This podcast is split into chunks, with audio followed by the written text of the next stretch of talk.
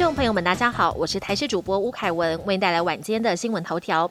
本土确诊数连续两天突破五千人，中央疫情指挥官陈时中二十四号才预估总确诊人数会破三百五十万，更希望追求纽西兰的百万分之五的死亡率不到两千人。但感染科权威医师黄立明却认为死亡人数会达到一点六万。台北市长柯文哲到议会报告接受备询时，更喊出恐怕有四百万人确诊，十六万重症，多达四万人。死亡，甚至质疑陈时中早在二月份就知道清零不可能。媒体人周玉蔻日前传出确诊，许多在节目上同台的来宾纷纷遭到居家隔离。结果周玉蔻二十五号公布，万方医院替自己 PCR 筛检结果却是阴性，更公开质疑新北市联合医院让他的检体遭到污染才验出染疫，更扬言将提告。新北市这一头则是反击，当时裁检经过两台机器确认都是阳性。另外，万方医院加医科主任亲自到周玉蔻家中裁检，也引爆特权争议。知名美式卖场推出的自有品牌鲜奶，因为 CP 值高，深受消费者喜爱。但有民众发现，近来大涨百分之十七，原本一组两瓶价格从两百二十九元调高到两百六十九元，一口气涨了四十元。就连国产品牌的鲜奶，包括统一和益美，也都涨到两百六十九元。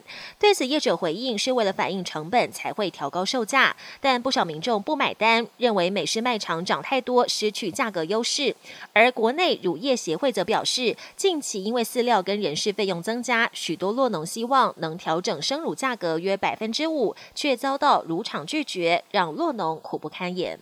国际焦点：俄罗斯入侵乌克兰后，周边国家都很忧心会步上乌国后尘。尤其芬兰跟俄国边界长达一千三百公里，更是危机四伏。有越来越多的民众主动参加枪支射击训练。另外，有了乌国的前车之鉴，芬兰做好最坏打算。这个月不但追加台币六十五亿的国防预算，还计划采购侦察机，用来强化边界守卫。美国国务卿布林肯与国防部长奥斯汀闪电密访乌克兰基辅，成为乌俄战争以来造访当地最高层级的美国官员。美方对这一趟密访行程一直保密到家。布林肯和奥斯汀从波兰搭乘火车抵达基辅，会见乌克兰总统泽伦斯基及重要幕僚，宣布对乌克兰和原乌北约盟国提供新一轮七点一三亿美元（大约台币两百零九亿元）的军事援助。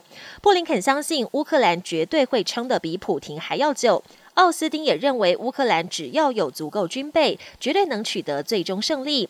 美方也同时宣布新任驻乌大使人选，使馆人员也将返回乌克兰。乌俄战争爆发两个多月，欧美国家纷纷实施经济制裁，禁止奢侈品输往俄罗斯。四月份原定从亚洲运往俄罗斯的八千辆最新款豪车，目前滞留在比利时港口，陈列在码头的空拍景象相当壮观。本节新闻由台视新闻制作，感谢您的收听。更多内容请锁定台视各节新闻与台视新闻 YouTube 频道。